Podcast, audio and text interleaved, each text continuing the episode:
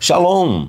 Eu sou o Dr. Aldrin Marshall. E eu sou a Cristiana Toledo. Nós estamos no nosso 14 episódio do Desafio até o Natal. E hoje nós vamos falar sobre as duas emoções que aumentam o risco de ataque cardíaco em até 750%. É isso mesmo, doutor Aldo? Isso mesmo.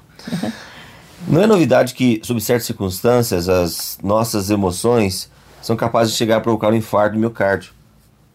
Mas um novo estudo afirma que existem em especial dois tipos de emoções que aumentam o risco de um evento coronariano, ou seja, um infarto ou até uma angina, em até 750%, durante as duas horas após ter sofrido essas emoções.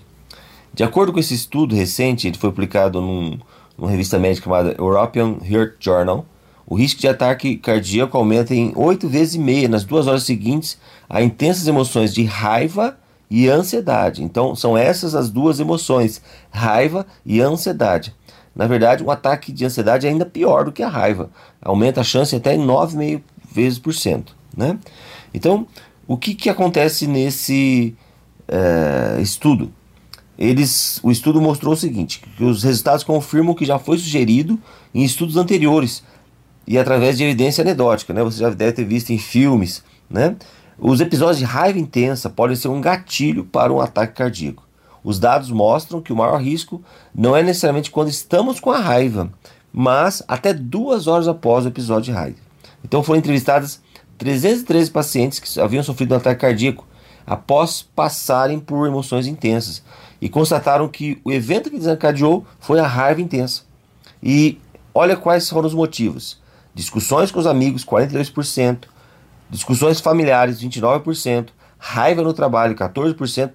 Ou raiva enquanto estão dirigindo, 14%. Além disso, também descobriram que a ansiedade fazia os indivíduos mais propensos a ter um ataque cardíaco, porque altos níveis de ansiedade foram associados com um risco de até 9,5 vezes maior nas duas horas seguintes aos episódios de ansiedade. Então, as conclusões desse estudo afirmaram que esse aumento do risco de infarto devido à raiva ou ansiedade provavelmente está associado com o aumento da frequência cardíaca, da pressão arterial, do endurecimento dos vasos sanguíneos, ou seja, ele perde aquela elasticidade, aquela capacidade de contrair e relaxar, e aumento da coagulação durante os episódios emocionais. O Dr. Buckley, que conduziu o estudo, afirma que mesmo o risco absoluto de ataque cardíaco associado com emoções intensas é, ser baixo, ou seja, apenas 2%, este perigo deve ser levado em conta. Então, nós podemos dizer que pensamentos negativos causam dano ao corpo e à mente, assim como uma granada. Em Efésios 4, 31 diz assim: Toda amargura, cólera, ira, gritaria e blasfêmia sejam eliminadas do meio de vós, bem como toda maldade. E em Tiago 1, 19 e 20, a palavra nos diz assim: Assim, meus queridos irmãos, tende este princípio em mente. Toda pessoa deve estar pronta para ouvir, mais tardio para falar e lento para se irar, porque a ira do ser humano não é capaz de produzir a justiça de Deus. Provérbios 20, 16, 22 afirma que a mente é a fonte da vida. Mas devido ao estresse, a mente também pode ser fonte de morte. A ótica com que vemos o mundo passa primeiro pelo julgamento do nosso emocional ou inconsciente e pré-consciente, que é o sistema límbico para então ser avaliado pelo nosso consciente, que é o córtex cerebral. O inconsciente e o pré-consciente são o nosso banco de dados, as crenças e as nossas programações que foram embutidas em toda a nossa vida, na nossa mente. E olha, se fosse um computador, o processamento desse, desse nosso pré-consciente, nosso inconsciente, teria uma velocidade de 400 milhões de bits por segundo.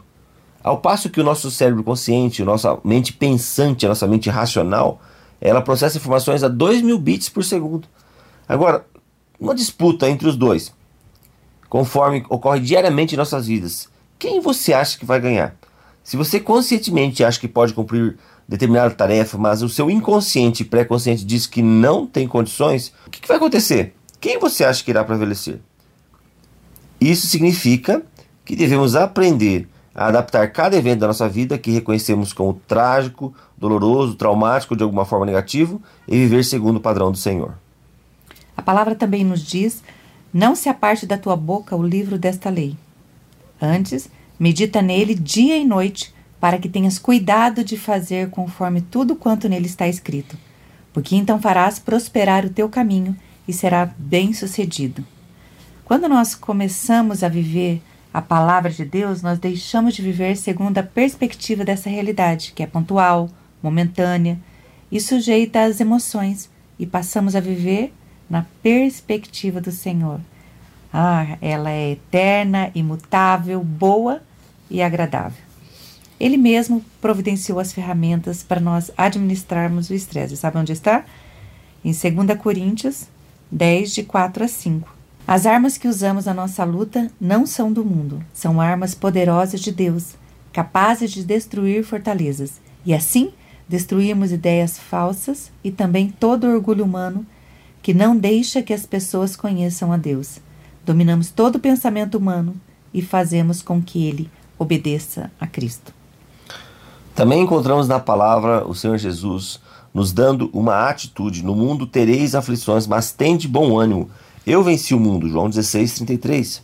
Em Filipenses 4,8 a palavra também nos diz: Finalmente, irmãos, tudo que for verdadeiro, tudo que for nobre, tudo que for correto, tudo que for puro, tudo que for amável, tudo que for de boa fama, se houver algo de excelente ou digno de louvor, pensai nessas coisas. Gálatas 5:22 Mas o fruto do espírito é amor, alegria, paz, paciência, amabilidade, bondade, fidelidade, mansidão e domínio próprio. Contra essas coisas não há lei. Quando você reestrutura sua mente segundo o padrão do Senhor, ou seja, coloca em prática o senhorio da mente de Cristo, isso tem uma ação direta sobre o seu corpo, em especial no seu coração, que pelo efeito da sincronicidade influencia as emoções e todas as células do corpo. O que é sincronicidade? Pense num relógio de pêndulo. Se você estiver numa sala onde há vários relógios de pêndulo, aquele que tiver o pêndulo maior determina o ritmo dos outros relógios. E é isso que significa a lei da sincronicidade. Bom, o que acontece? O nosso coração surge no embrião antes do cérebro. E o controle dos seus batimentos do coração vem da sua própria rede de mais de 40 mil neurônios, igual a muitos centros corticais do cérebro. A energia e a vibração gerada por esses batimentos interagem com as células do nosso corpo e elas desempenham um papel importante em determinar suas emoções ou como você se sente. E olha que interessante, existem muito mais fibras nervosas que comunicam o coração com o cérebro, são fibras aferentes, do que fibras eferentes, aquelas que vêm do cérebro para o coração. Então, o batimento do coração não é monótono, não é aquela coisa regular, mas ele varia de momento a momento e expressa a dinâmica do nosso sistema nervoso autônomo, que é o que controla todas as, as nossas funções que não, eh, não dependem da nossa vontade. Então, quando você passa por estresse ou emoções negativas, o que acontece? O padrão de variabilidade da frequência cardíaca, ou seja, essa capacidade do coração se adaptar, torna-se desordenado e envia sinais de caos lá para o seu cérebro. Então, o seu organismo se sente fora de sincronia.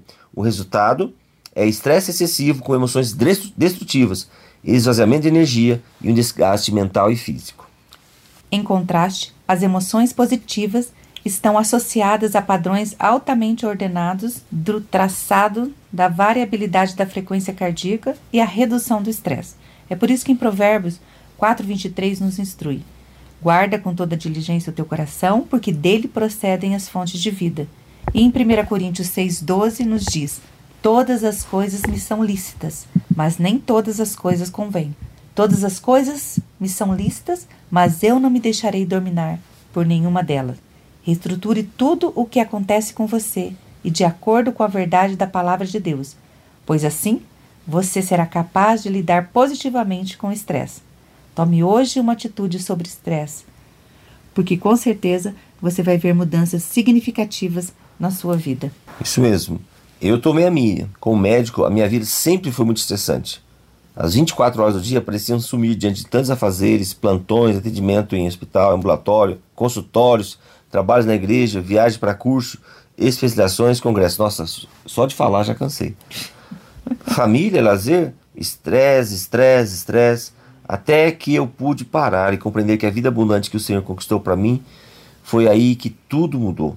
É verdade. Eu fiz várias mudanças na forma como eu estava trabalhando, né? O meu trabalho era algo tão prazeroso para mim, mas se tornou um fardo. E aí então eu fiz mudanças. Eu uh, deixei de exercer várias funções, né? E comecei a priorizar qualidade, não quantidade. Uhum. Então eu posso dizer para você que eu estou aprendendo a viver com qualidade de vida e escolher a cada dia não retroceder a velhos hábitos. Uhum. Vale a pena abrir mão do que achamos que somos para simplesmente ser o que Deus quer que sejamos. É isso aí. Até amanhã no nosso próximo episódio. Tchau. Deus te abençoe.